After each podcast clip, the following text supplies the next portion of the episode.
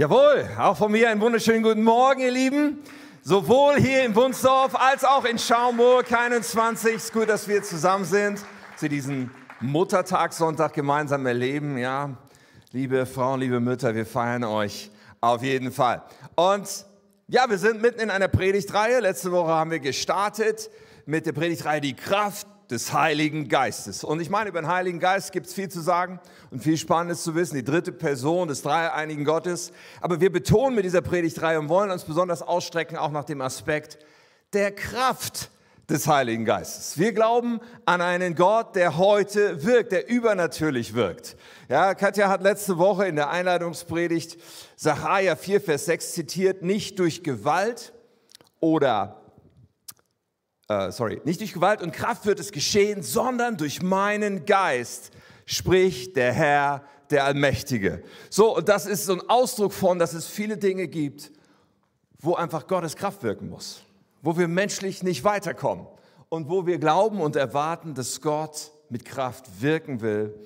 Und äh, Paulus drückt es so aus, das Reich Gottes gründet sich nicht auf Worte, sondern auf Gottes Kraft. Wir glauben, dass Gott kraftvoll wirkt, auch heute und dass das tatsächlich unseren Glauben sehr, sehr stark prägen und ausmachen darf. Okay, die Ausprägung, die uns vielleicht besonders einfällt, wenn wir an die Kraft Gottes denken, wenn, wenn wir darüber nachdenken, wann wir das irgendwie ersehnen und, und, und haben wollen, die Ausprägung, an die wir oft denken, ist Heilung.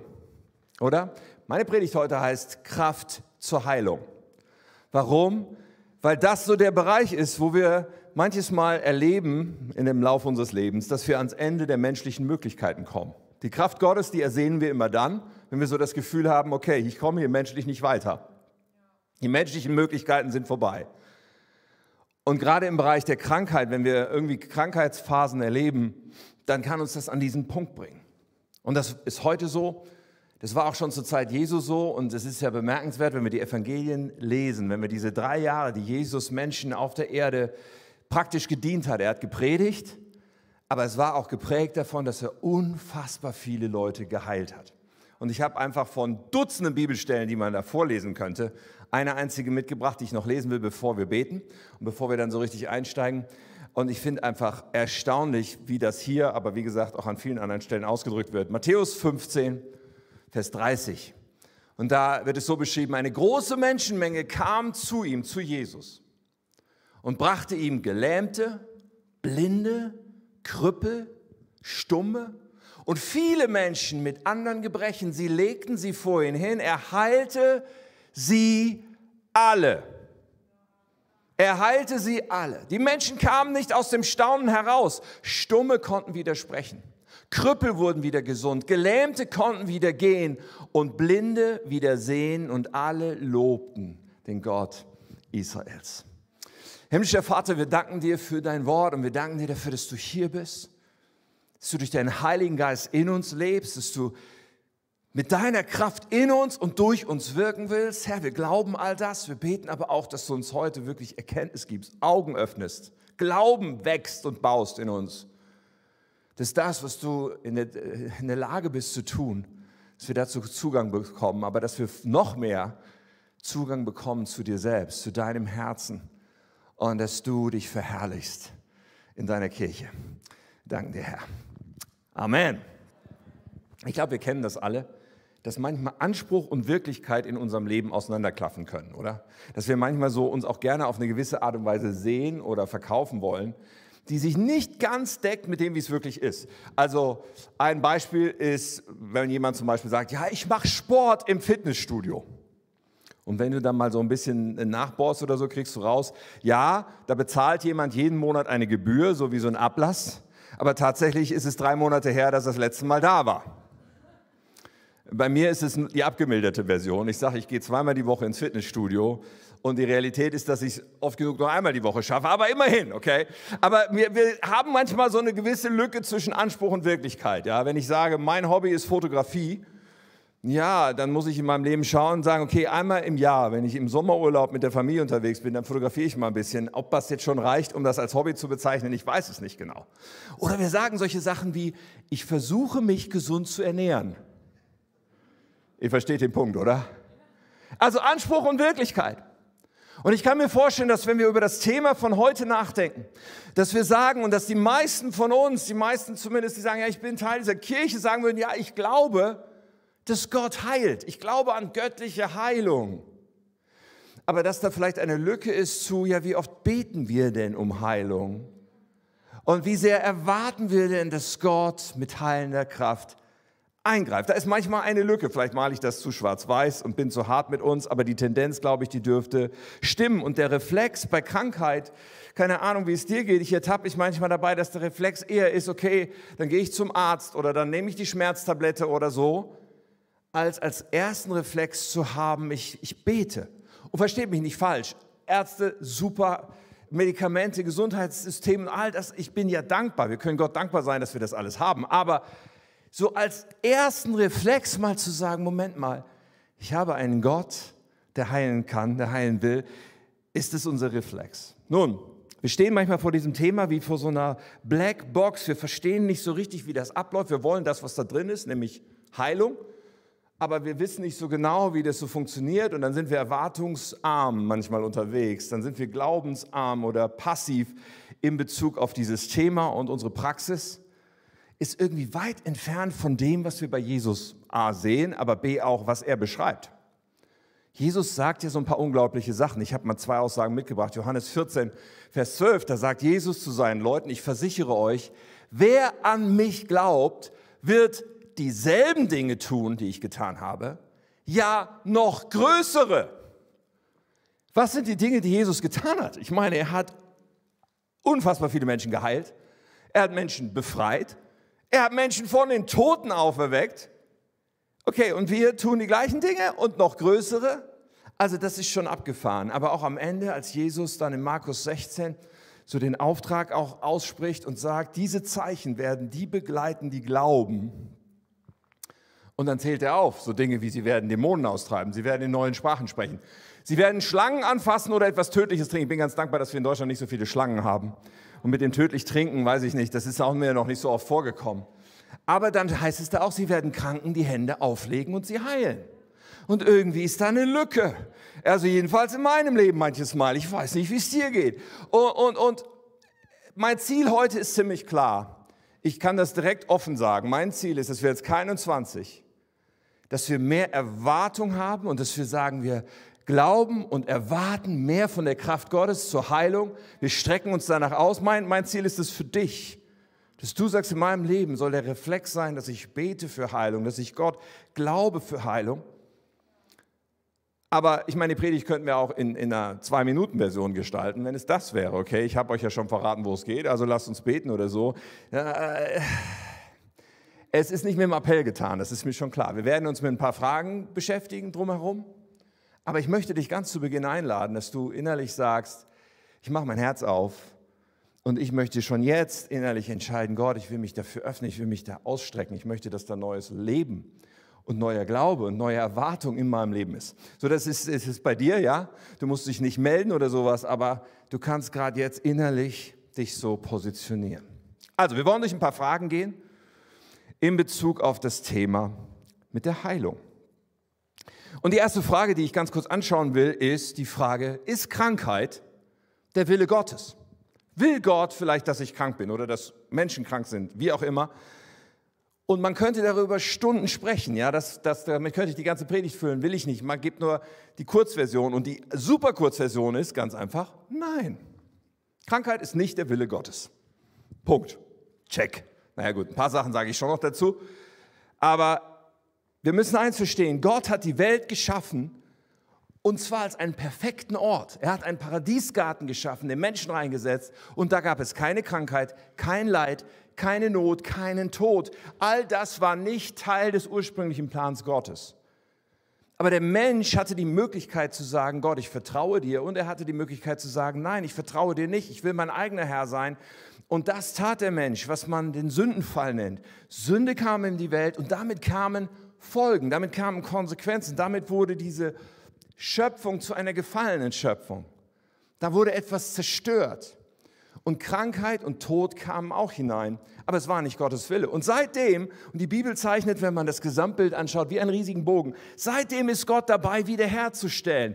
Das Endresultat, was auch ganz am Ende in den letzten zwei Kapiteln der Bibel beschrieben wird, ist, dass Gott eines Tages alles wiederhergestellt haben wird und Krankheit und Tod und Leid und Tränen der Vergangenheit angehören. Aber auf dem Weg dahin ist Gott in einem Prozess der Wiederherstellung. Und ganz entscheidend ist zu verstehen, dass wir immer noch, wir Menschen, und uns ist diese Schöpfung, diese Welt anvertraut, aber wir Menschen haben immer noch eine freie Wahl. Und das ist ein entscheidender Punkt. Menschen fragen immer wieder so, fragen, ja, warum lässt Gott Leid zu? Warum lässt Gott Krieg zu? Warum lässt Gott Krankheit zu? Nun, wenn man sich das überlegt und, und feststellt, okay, Gott könnte dem allem ein Ende setzen. Ja, er ist allmächtig, er könnte das. Aber das wäre gleichbedeutend damit, dass Gott uns unsere freie Entscheidung, unseren freien Willen wegnehmen müsste.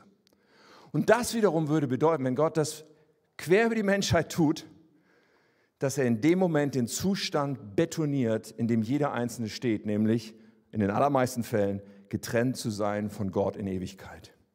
Gott möchte, dass wir diese freie Entscheidung haben, um uns für ihn zu entscheiden.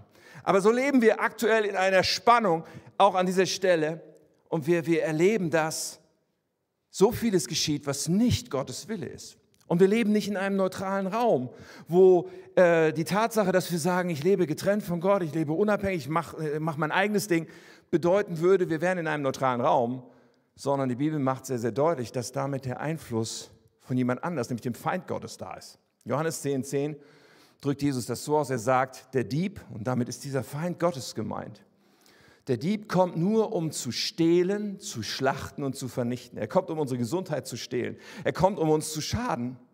Und Jesus sagt, ich bin aber gekommen, damit sie, die Menschen, das Leben haben und es in Fülle haben. So, die Bibel ist da ziemlich klar. Wir haben ein Szenario, wo wir in einer gefallenen Schöpfung leben. Und Krankheit ist nicht der Wille Gottes. Gott will wiederherstellen, aber das, was er zuallererst mal wiederherstellen will, ist unsere Beziehung zu ihm dass wir eine Entscheidung treffen, ihn zu lieben. Und ja, und er möchte auch all das andere, inklusive Gesundheit und all diese Dinge wiederherstellen. Er ist da in einem großen Plan unterwegs. Und Krankheit ist nicht, nicht sein Wille. Krankheit ist ein Werk des Feindes. Bei einer der letzten Gelegenheiten, wo ich Heilung so miterlebt habe, stand mir das so extrem deutlich vor Augen, dass Krankheit ein Werk ist vom Feind. Ja, also das war vor ein paar Wochen und wir hatten eigentlich eine ganz intensive Woche, viel, viel Arbeit, viel zu tun, Katja und ich beide. Und ich weiß noch eines Morgens, ich sitze so im, im Arbeitszimmer schon, Katja kommt rein ins Arbeitszimmer und sagt, boah, ich bin gerade aufgestanden. Und da macht es so krack in meinem Nacken, in meinem Rücken. Und jetzt habe ich so einen Schmerz und ich kann mich kaum bewegen und der Tag ist so voll und ich muss heute das vorbereiten und diese treffen und ich weiß gar nicht, wie ich das schaffen soll. Ich weiß gar nicht, wie die Woche funktionieren soll, weil ja, mir tut das so weh. Und ich wollte eigentlich zwei Minuten später losfahren, auch zu einem Treffen, hatte auch einen intensiven Tag. Aber in dem Moment habe ich so gedacht, okay, jetzt, jetzt beten wir. So, Katja hat sich hingesetzt und ich habe angefangen für sie zu beten. Ganz normal erstmal so, ja klar, das machten wir halt so, ne? wir beten. Aber während ich betete, ist was passiert. Während ich betete, kam auf mich ein richtiger Zorn vom Heiligen Geist, ehrlich gesagt. Ich bin davon überzeugt. Ein Zorn darüber, dass der Feind hier gerade Katja attackiert. Und ich habe angefangen, sehr, sehr kämpferisch zu beten. Ich bin sehr laut geworden und ich habe in Sprachen gebetet. Und ich habe gebetet, dass diese Werke des Feindes nicht länger irgendeinen Einfluss auf Katja haben. So, und das ging so ein paar Minuten, dass ich da gebetet habe, was das Zeug hielt irgendwie. Und ich, ich, das war gar nicht meine Entscheidung, so nach dem Motto, ich will jetzt so äh, krass beten oder so. Ich habe einfach nur gesagt, okay, ich bete. Aber während ich betete, merkte ich, wie Gott mir diese absolute Entschlossenheit und diesen Zorn gab. So, Gebet war beendet und ich gucke auf die Uhr, okay, ich muss los, ich habe Termine. So, ich rausgerauscht, Katja hat irgendwie dann sich an ihren äh, Tisch gesetzt und angefangen zu arbeiten und dann nach nach einer Weile festgestellt, Moment mal, ist alles gut. Schmerzen sind weg. Ja, ich bin wieder voll beweglich. Krankheit ist nicht der Wille Gottes, sondern Krankheit ist ein Werk des Feindes von Gott. So, zweite Frage, will Gott heilen? Äh, ergibt sich fast so ein bisschen, ja, aber wenn man das erstmal begriffen hat, Krankheit ist nicht sein Wille, dann ist es nicht so weit zu verstehen, dass Gott Gesundheit für uns will. Ja, Gott will heilen. Und allein wenn wir, ich habe das ja schon angedeutet, wenn wir über Jesus nachdenken und die Tatsache, dass Jesus, Jesus hat immer alle geheilt. Klammer auf, alle, die zu ihm kamen. Hannah hat das vorhin auch schon so ein bisschen angedeutet. Alle, die zu ihm kamen und, und, und irgendwie Hoffnung und, und Erwartung hatten. Ja, vielleicht sagst du ja, Moment mal, da gab es doch, doch andere Situationen, da hat Jesus nicht alle geheilt. Ja, stimmt, die gab es schon. Zum Beispiel in seiner Heimatstadt Nazareth, da wo die Leute ihn haben aufwachsen sehen. Und als er dahin kam, sagt, was ist denn das für einer? Was, was schwingt der hier für Reden? Das ist doch nur der Sohn des Zimmermanns. Und da heißt es dann in Markus 6, Vers 5, weil sie, die Menschen in Nazareth, nicht an ihn glaubten konnte er keine Wunder bei ihnen tun und er legte nur einigen Kranken die Hände auf und heilte sie. Und er wunderte sich über den Unglauben. Ja, es gibt Stellen, und das ist eine ganz prominente, wo Jesus nicht alle heilt, aber ganz offensichtlich lag es nicht an seinem Willen zu heilen, sondern da gab es diesen anderen Faktor, diesen Faktor, dass sie nicht an ihn glaubten. Und mit dem Thema Glaube müssen wir uns vielleicht noch beschäftigen. Ansonsten sehen wir im Neuen Testament regelmäßig, Situationen, wo Jesus einfach mal alle heilt. Matthäus 12 zum Beispiel. Jesus ging fort, viele Menschen folgten ihm, er heilte alle Kranken unter ihnen. Du kannst mal so in deinen Bart murmeln, wenn du einen hast. Alle. Alle, verstehst du? Alle ist alle. Matthäus 14, Vers 36. Die Kranken baten ihn auch nur den Saum seiner Kleidung berühren zu dürfen. Und alle alle, die ihn berührten, wurden gesund. Also das ist krass. Jetzt können wir sagen, ja, das ist ja Jesus. Jesus ist doch irgendwie so ein Sonderfall, oder? Ich meine, Jesus war doch Gott. Hm, ja, Jesus ist Gott, aber in dem Moment war Jesus 100% Mensch und er ist schon unser Vorbild da. Aber schauen wir die erste Kirche an. Schauen wir, wie dann die Kirche loslegt und was da los war. In Apostelgeschichte 5 wird das beschrieben. Die Stelle will ich uns auch noch lesen.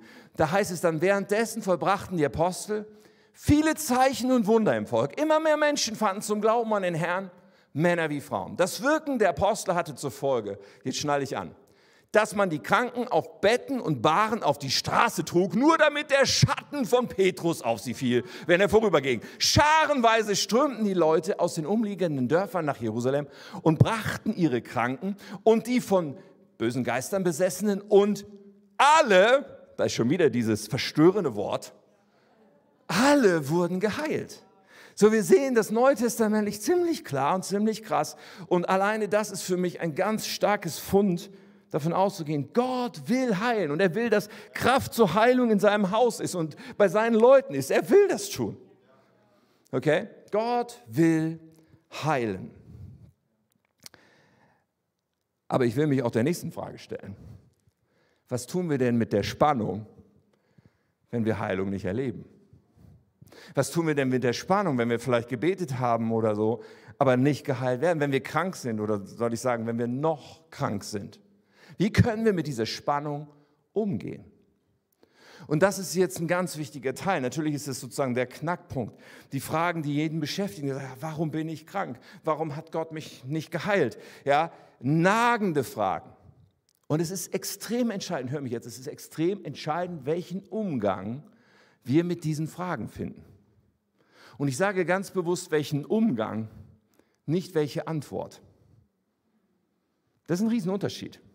Welchen Umgang wir mit den Fragen finden, weil ich glaube nicht, dass wir immer die Antwort finden oder immer die Warum-Frage für uns beantwortet bekommen werden. Denn es handelt sich hier um eine Spannung, die wir nicht auflösen sollten. Es handelt sich nicht um ein Problem, was man lösen kann. Was ist das für eine Spannung? Und das ist eigentlich eine mehrfache Spannung. Das müssen wir uns klar machen. Das ist auch neutestamentlich eine Spannung. Es ist die Spannung davon, dass wir über eine Realität sprechen, die angebrochen ist, aber noch nicht vollendet ist. Und diese Realität ist das Reich Gottes. Gesundheit, all das, was Gott wiederherstellen will, aber natürlich zuallererst mal die Beziehung zu ihm. All das hat zu tun mit dem Reich Gottes, mit dem, was Gott immer schon wollte, mit dem, was am Ende wiederhergestellt sein wird und wo Jesus angefangen hat, es wiederherzustellen. So das Reich Gottes ist angebrochen. Was bedeutet das? Wir Menschen können sagen, ich mache Jesus Christus zu meinem König und werde damit Teil dieses Reiches Gottes. Es bricht an. Es ist auch in meinem Leben dadurch angebrochen. Ich, ich, ich darf das erleben, dass ich Teil bin, Bürger bin dieses Reiches Gottes.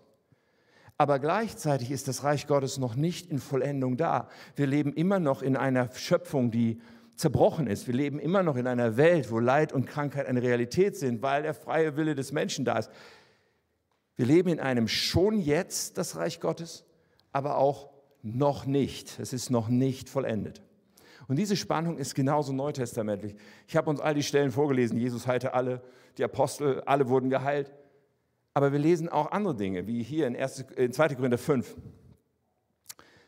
Wir wissen, sagt Paulus, wenn dieses irdische Zelt, ich finde es ein wunderbares Bild hier, ja, dieses irdische Zelt, in dem wir leben, einmal abgerissen wird, wenn wir sterben und diesen Körper verlassen, also das Zelt ist unser Körper, unser, unser provisorischer Körper, okay?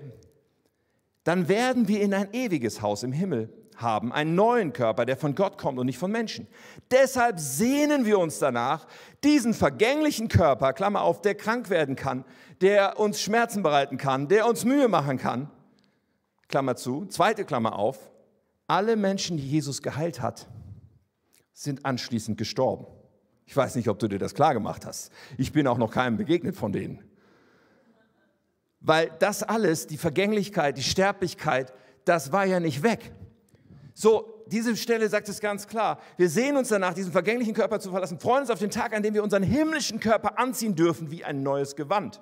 Vers 4, in unserem sterblichen Körper seufzen wir, denn wir möchten lieber gleich unseren neuen Körper anlegen und vom Vergänglichen in das ewige Leben überwechseln. Vers 6, wir wissen, dass wir nicht daheim beim Herrn sind, solange wir noch in diesem Körper leben, denn wir leben im Glauben und nicht im Schauen.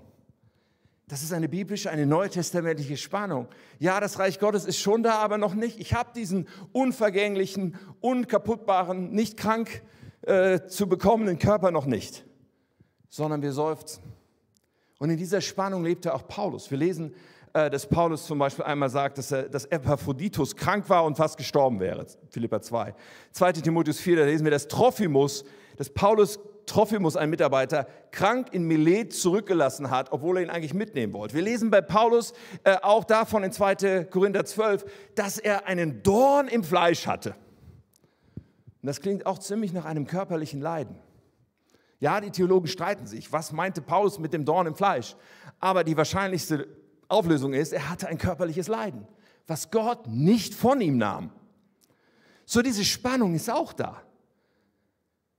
Und die Frage ist, wie gehen wir damit um? Und meine, meine, meine dringende Empfehlung ist, wir dürfen diese Spannung nicht einseitig auflösen. Entweder, wenn wir sie einseitig auflösen, hören wir auf zu glauben und denken, ja, Gott heilt ja nicht, deswegen brauche ich auch gar nicht beten.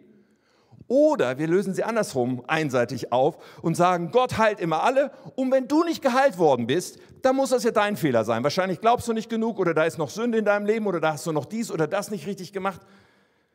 Und alles Mögliche an Leid und Verletzung wird erzeugt, wenn wir versuchen, diese Spannung aufzulösen.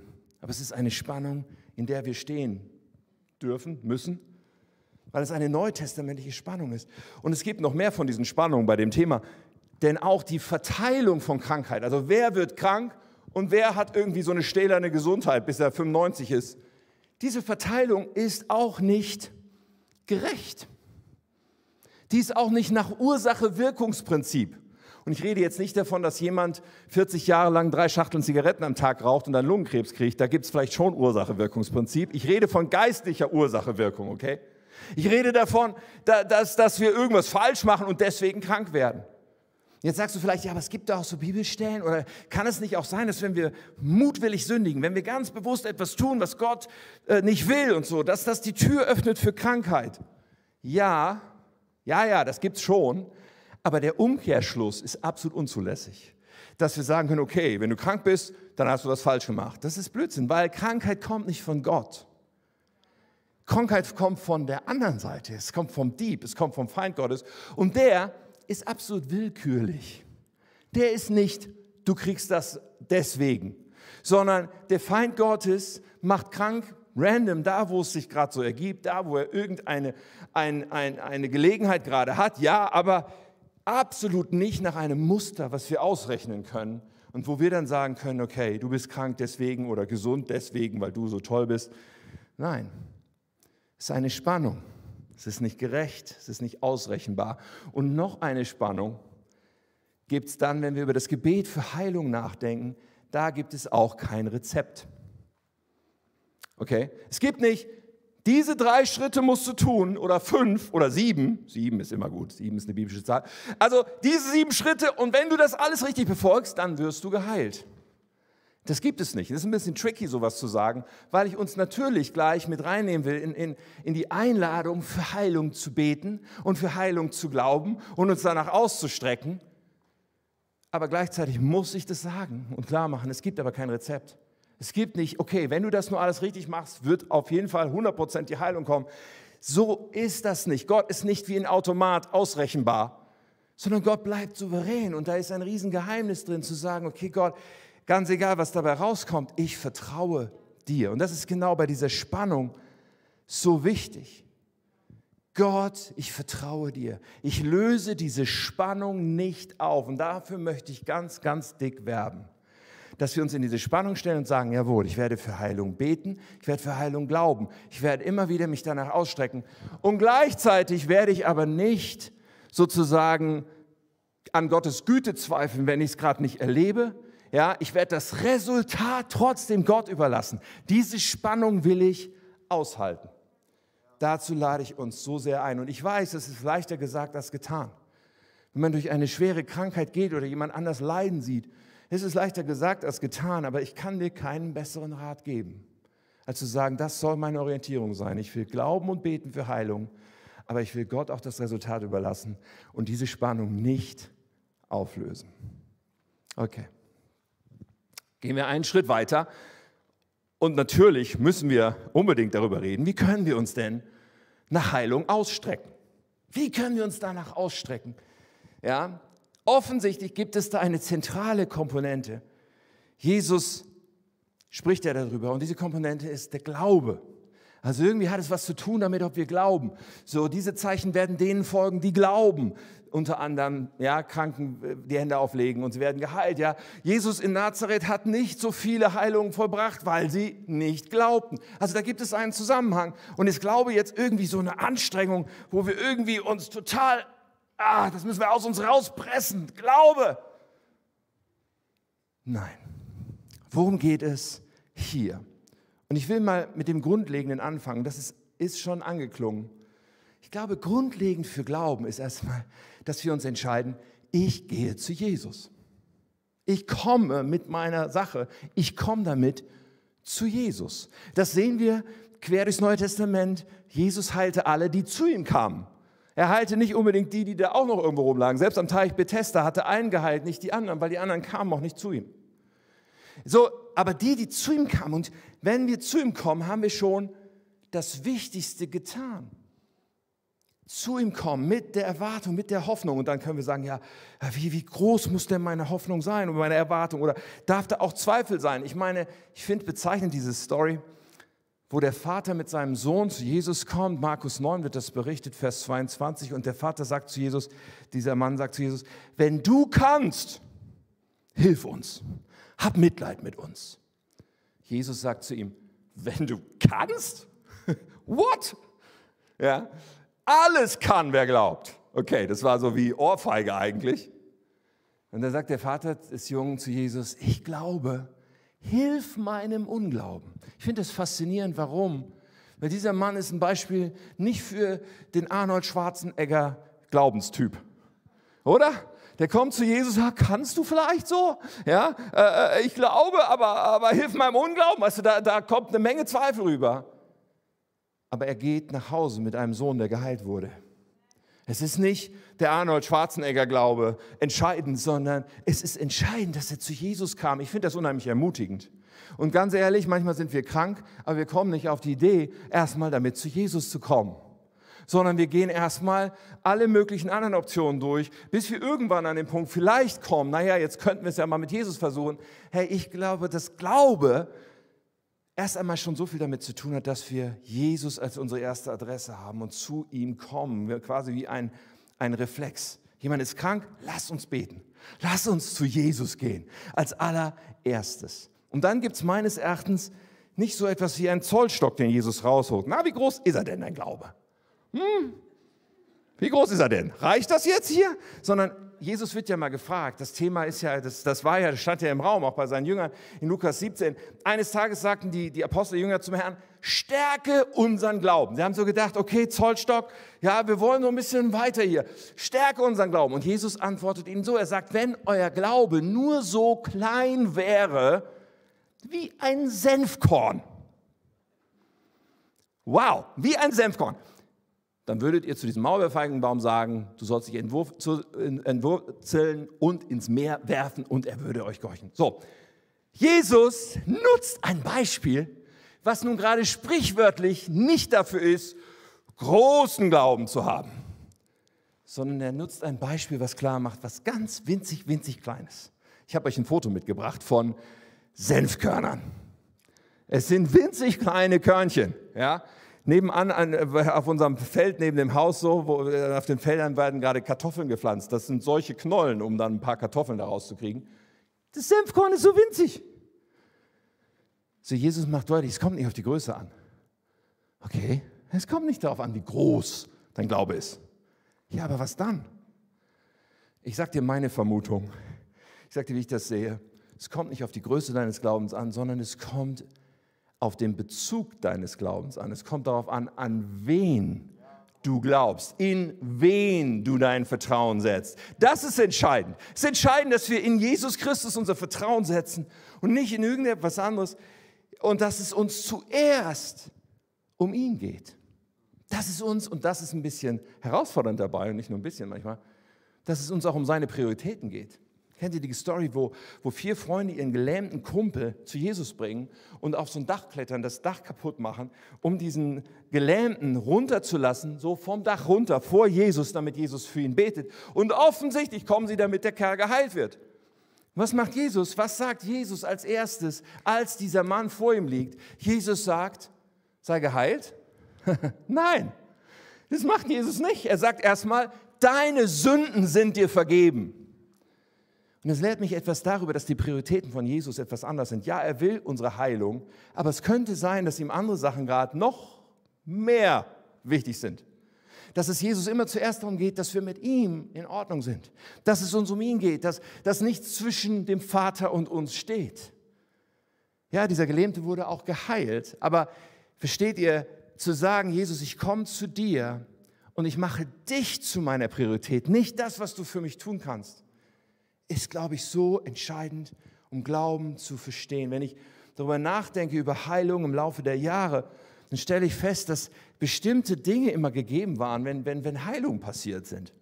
Ja, ich denke an unsere erste Tochter, unsere älteste Tochter Marie. Die war noch im Kindergarten. Und eines Tages wurde einer von ihren Schneidezähnen, ein Milchzahn, wurde schwarz.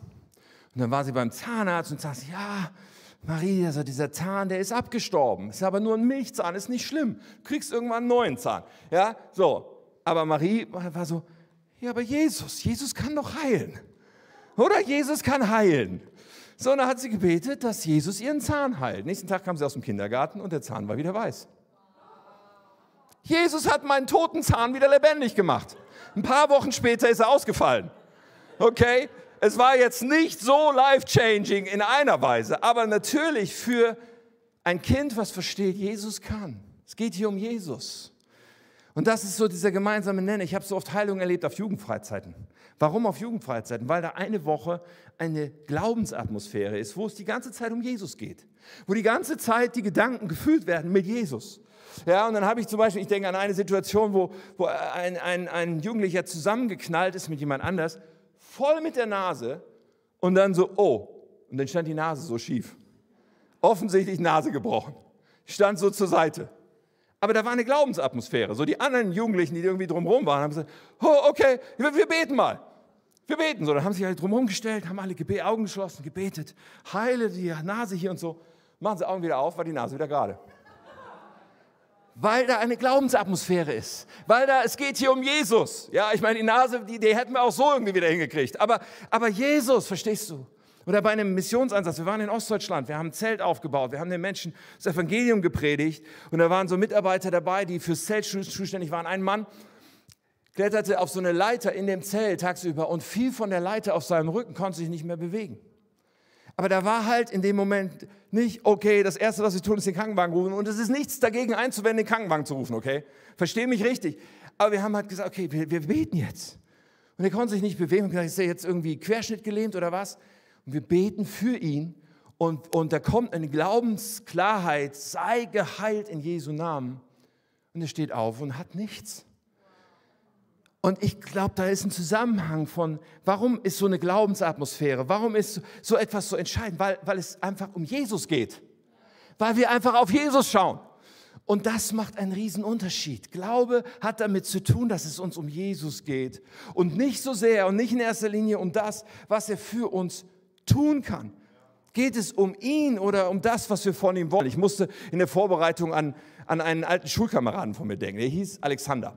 Und Alexander, der war so ein bisschen, keine Ahnung, spezieller Typ. Der war jetzt kein Außenseiter oder so. Aber es war jetzt auch nicht die interessanteste Person für den Rest der Klasse. So, der war halt so da. Alexander halt so.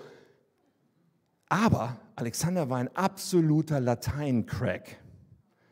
Und ich weiß nicht, ob du den Fehler gemacht hast in deinem Leben, in deiner Schullaufbahn, dich mal für Latein zu entscheiden. Riesenproblem. Ich hatte Latein. So, Alexander war der Latein-Crack. Die Hausaufgabe war meistens, übersetze den und den Text. Und für Alexander war das so, ja, hier der Text und ich schreibe das mal eben so runter. Und dann war das fehlerfrei übersetzt. So, das war sein Latein. Und dann war dann jeden Morgen vor der Lateinstunde war Alexander die interessanteste Person in der ganzen Klasse. Weil wir nämlich alle diese Hausaufgabe abschreiben wollten von Alexander. Diesen übersetzten Text, der absolut fehlerfrei war. Aber wir haben uns nicht für Alexander interessiert, sondern wir haben uns für das interessiert, was er uns zu geben hatte.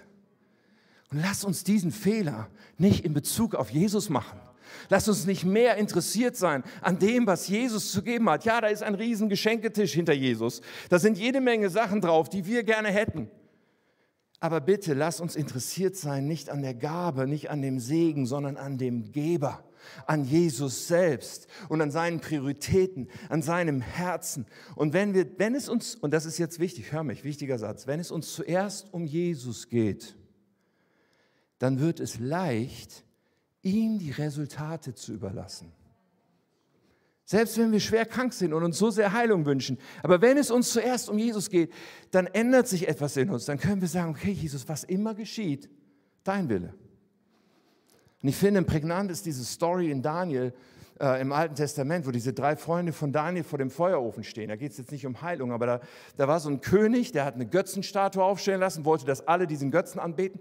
Und diese drei Jungs wollten Gott treu sein und standen jetzt vor einem Feuerofen und der König sagt, da schmeiße ich euch rein und ihr sterbt, wenn ihr euch nicht beugt vor dieser, vor dieser Götzenstatue. Und hier ist, was sie geantwortet haben. Daniel 3, Vers 17. Und sie sagen zu ihm, wenn der Gott, den wir verehren, es will, kann er uns ganz bestimmt retten.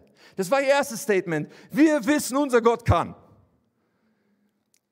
Sowohl aus dem brennenden Feuerofen als auch aus deiner Hand, oh Gott, äh, oh König, wird er uns dann retten, sagen sie. Und dann nächster Vers, sagen sie. Aber selbst wenn er es anders beschlossen hat, merkt ihr was? Sie sagen, selbst wenn wir hier sterben, eins steht fest, Du sollst mit Sicherheit wissen, o oh König, wir werden deine Götter nicht verehren, deine Statue nicht anbeten. Sie hatten sich festgelegt, unabhängig vom Resultat. Unser Gott ist gut, unser Gott kann, wir vertrauen unserem Gott, wir werden ihm nicht untreu werden. Und ihr Lieben, das ist, was den Unterschied macht. Das ist, wo ich, wo ich Menschen habe auf dem Sterbebett gesehen und, und, und so viel wurde gebetet für Heilung. Aber jemand sagt, es ist, es ist alles gut.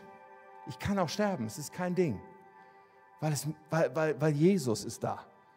Das macht den ganzen Unterschied, ihr Lieben. Wenn wir verstehen, es geht um Jesus. Ja, und er kann heilen. Ja, er kann das alles tun. Und ich möchte uns so ermutigen, dass wir uns nach diesem Glauben ausstrecken. Ein Glauben, der diesen Reflex hat, auch in Krankheit, zu sagen, ich gehe zu Jesus. Ein Glaube, der sagt, Jesus, ich vertraue dir. Jesus, ich weiß, dass du willst, dass du kannst, dein Wille soll geschehen, aber ein Glaube, der eben auch sagt, Jesus, was immer passiert, es geht nach deinem Willen, nicht nach meinem, ich überlasse dir das Resultat. Aber ich vertraue dir. Ich mache uns Mut, uns für diesen Glauben zu entscheiden. Letzter Gedanke. Und dann werden wir beten. Und letzte Bibelstelle. Und diese Bibelstelle ist eigentlich zu viel für letzte Bibelstelle und einen kleinen Gedanken daraus, aber ich mache es trotzdem. Jakobus 5. Da steht in Vers 14, ist einer von euch krank? Dann soll er die Ältesten der Gemeinde holen lassen, damit sie für ihn beten und ihn im Namen des Herrn mit Öl salben. Ihr Gebet im Glauben, Hammerverheißung jetzt, ihr Gebet im Glauben an Gott wird den Kranken heilen und der Herr wird ihn aufrichten. Und wenn er Sünden begangen hat, wird Gott ihm vergeben. Krass. So, jetzt könnten wir hier natürlich über vieles reden. Wir könnten über das Ding mit den Ältesten und der Gemeinde reden, um zu verstehen, okay, es hat schon auch irgendwie was damit zu tun, dass wir den Stellenwert von Kirche, von Gemeinde, von Verbindlichkeit, von ich stehe unter einer Autorität, die ich auch anerkenne, wo ich hingehe in solchen Fällen und zu Leitern, Kleingruppenleitern, Ältesten, Kernteam, wie auch immer, zu sagen, ich gehe und stelle mich darunter. All das könnten wir besprechen, will ich aber jetzt nicht. Mir geht es um einen anderen Punkt. Warum mit Öl salben? Warum mit Öl salben? Im Namen des Herrn. Was macht das für einen Unterschied? Ist das so die letzte Ölung? Äh, nee, das machen die Katholiken, ist aber in der Bibel nicht aufzufinden. Warum mit Öl salben? Jetzt können wir sagen, Öl, ja, das ist ein Symbol für den Heiligen Geist. Und das ist wahr. Das ist sicherlich auch hier drin. Öl, ein Symbol, dass der Heilige Geist wirken soll, dass wir das erwarten. Ist ein Glaubenskontaktpunkt, etwas Physisches, was uns hilft zu sagen, jawohl Gott, ich glaube, dass du jetzt eingreifst. Aber das ist noch nicht die, die Sache, um die es mir heute geht. Warum mit Öl salben? Nun, die Menschen, die diesen Brief gelesen haben oder diese Praxis in der ersten Kirche erlebt haben, viele von ihnen waren vorher Juden gewesen. Sie waren im Judentum eigentlich zu Hause. mit ihrem Background haben sie ganz bestimmt etwas verstanden unter Ölsalben. Denn der Kontext, woher sie das kannten, war eigentlich, wann werden Leute mit Öl gesalbt? Dann, wenn sie Gott geweiht werden. Könige, Priester. Es waren Personen, die wurden mit Öl gesalbt in dem Moment, wo sie eingesetzt wurden in ihr Amt und wo klar war, das ist eine Person, sie gehört komplett dir, du erfüllst sie mit deinem Heiligen Geist, aber hier wird auch ausgedrückt, hier ist ein Mensch, der dient dir und gehört ganz und gar dir. Ölsalbung drückt etwas aus von einer Weihe Gott gegenüber. Und das, ihr Lieben, ist mir so wichtig geworden, dass wir verstehen, wenn wir kommen und, und sagen, ich will Gebet, dass wir nicht nur sagen, ich will geheilt werden, sondern dass wir es verbinden, ganz bewusst und ausdrücklich mit dem von Gott, ich weihe mich dir. Ich gehöre dir. Du bist meine Priorität. Ich komme zu dir, weil du kannst, weil du alles kannst. Aber ich komme auch mit dem Statement, ich überlasse dir alles. Ich weihe mich dir. Und wir werden gleich Raum schaffen. Ich werde jetzt gleich ins Gebet gehen. So. Ja, wir nehmen uns einen Moment Zeit nochmal in den Song zu gehen und dann werden wir beten und, und, und ich lade dich ein, diese Momente erstmal zu nutzen für dich und, und, und Jesus, um Gott eine Antwort zu geben. So, ich werde auch, zweitens, zwei von drei, ich werde die Einladung aussprechen, dass du dein Leben Jesus anvertraust, weil es kann sein, dass du hier bist und stellst fest, mein Leben habe ich gar noch nicht Jesus anvertraut, als meinem Herrn und Retter. Ich stelle fest, ich kenne ihn gar nicht so dann kannst du das heute tun und kannst sicherstellen, dass Jesus dein Herr ist und dass du ein Kind Gottes bist. Aber dann werden wir drittens etwas tun, wir werden für Heilung beten und ich werde Menschen hier nach vorne rufen und andere aus unserem Kernteam, aus der Leitung dieser Kirche werden, werden kommen, werden Öl haben. Wir werden für Menschen beten um Heilung und werden mit Öl salben. Aber ich lade dich ein, zu kommen mit diesem, mit diesem Doppelten. Ja, ich sehne mich nach Heilung. Aber ja, ich will ausdrücken, ich weihe mich dir, Gott. Ich gehöre dir, ich überlasse es dir. Und dann werden wir gemeinsam beten und werden hier vorne für Menschen beten. Wollen wir das tun? So, ich lade dich ein, steh mal auf, auch in Schaumburg. Lass uns ganz bewusst in diese Zeit gehen. Das Team wird uns gerade mit hineinnehmen. Mach mal deine Augen zu. Streck dich mal aus zu Jesus. Gib ihm eine Antwort, während wir singen.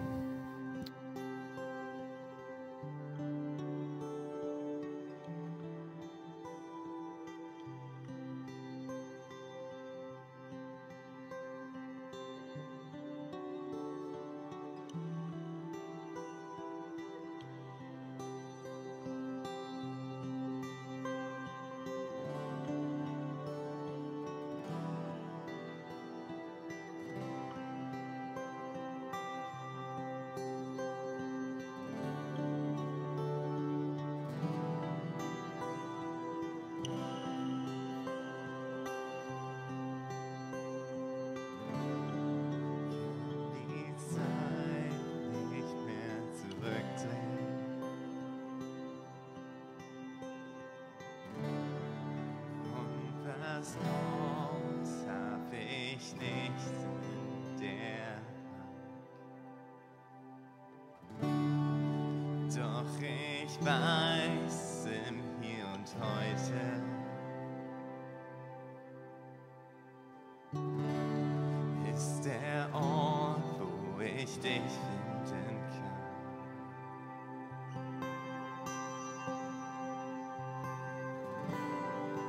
Erst wenn du kommst, fehlt mir nichts mehr.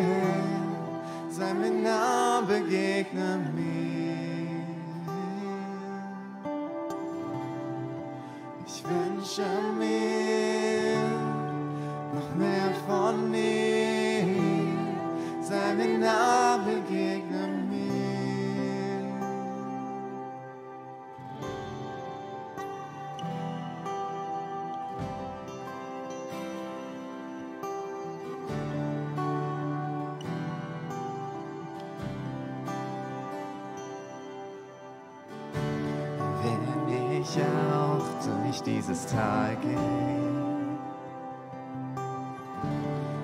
Ich nichts, denn du liebst mich so sehr.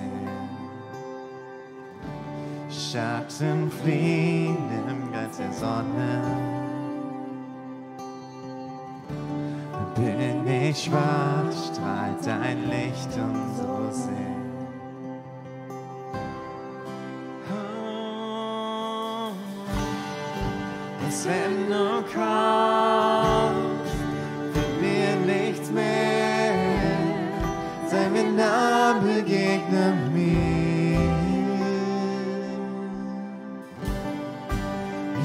Ich wünsche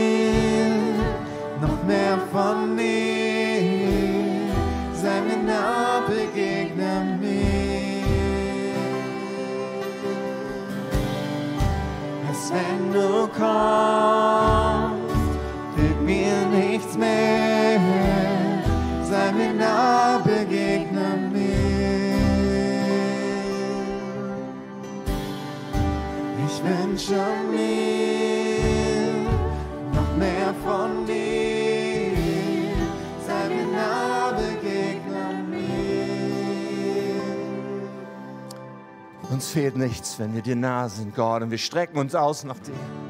Drücken es heute aus, dass du unser Ein und Alles bist. Dass du derjenige bist, den wir von Herzen lieben und lieben wollen, den wir zum ganzen Inhalt unseres Lebens machen und uns immer wieder neu darauf fokussieren, dass du alles bist, was wirklich zählt. Alles, was wir wirklich brauchen, Gott. Wenn wir kommen zu dir, dann nicht, weil wir ein Recht auf das hätten, was du uns zu geben vermagst.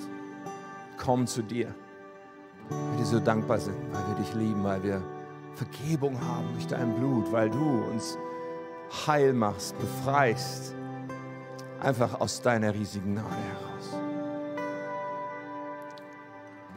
Jesus. Komm, Geist Gottes, und tu dein Werk. Schlüssel uns das auf, wie kostbar es ist, dein Kind zu sein. Kostbar es ist alles, alles, alles auf dich zu setzen. Wie ich das angekündigt habe, ich möchte jetzt einfach erstmal diese Frage stellen, ob du Jesus kennst. Das ist die Grundlage für alles andere. Und wenn du dir da nicht sicher bist, dann lade ich dich ein, es heute ganz sicher zu machen.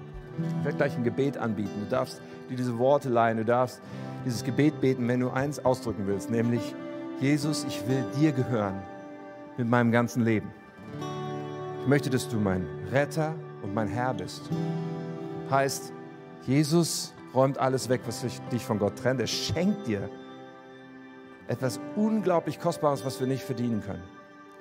Aber es bedeutet auch die Entscheidung, Jesus, ich gehöre dir, ich folge dir nach. Ich möchte von jetzt an nach deinem Willen fragen und deinen Willen tun. So, wir machen mal alle die Augen zu, einfach um Privatsphäre zu geben. Aber wenn du hier bist und sagst, es ist heute mein Schritt, ich möchte Jesus mein Leben anvertrauen, dann möchte ich dich einladen, das mal auszudrücken, indem du deine Hand hochstreckst und Jesus entgegenstreckst. Das ist für ihn wichtig, ist für dich selber wichtig, weil du dann weißt, ich habe das absolut ernst gemeint. Und ich darf dann sehen, mit wem ich gleich bete, weil dann werden wir zusammen beten. Streck mal deine Hand Gott entgegen, wenn du sagst, Jesus, ich möchte dir heute mein ganzes Leben anvertrauen. Dankeschön. Einfach mal kurz, kannst die Hand dann wieder runternehmen.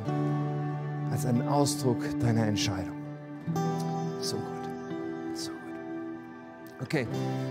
Ich werde ein Gebet formulieren und du darfst dir diese Worte leihen. Füll sie einfach von Herzen mit dir und die anderen beten einfach mit und Gott wird dieses Gebet hören, dir neues Leben geben.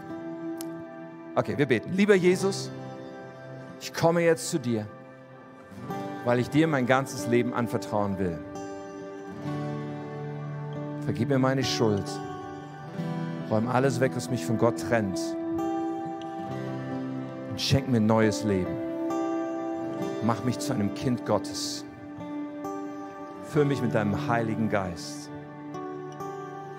Danke, dass du mich so sehr liebst. Danke, dass ich jetzt zu dir gehören darf. Ich will dir für immer nachfolgen. Amen. Amen.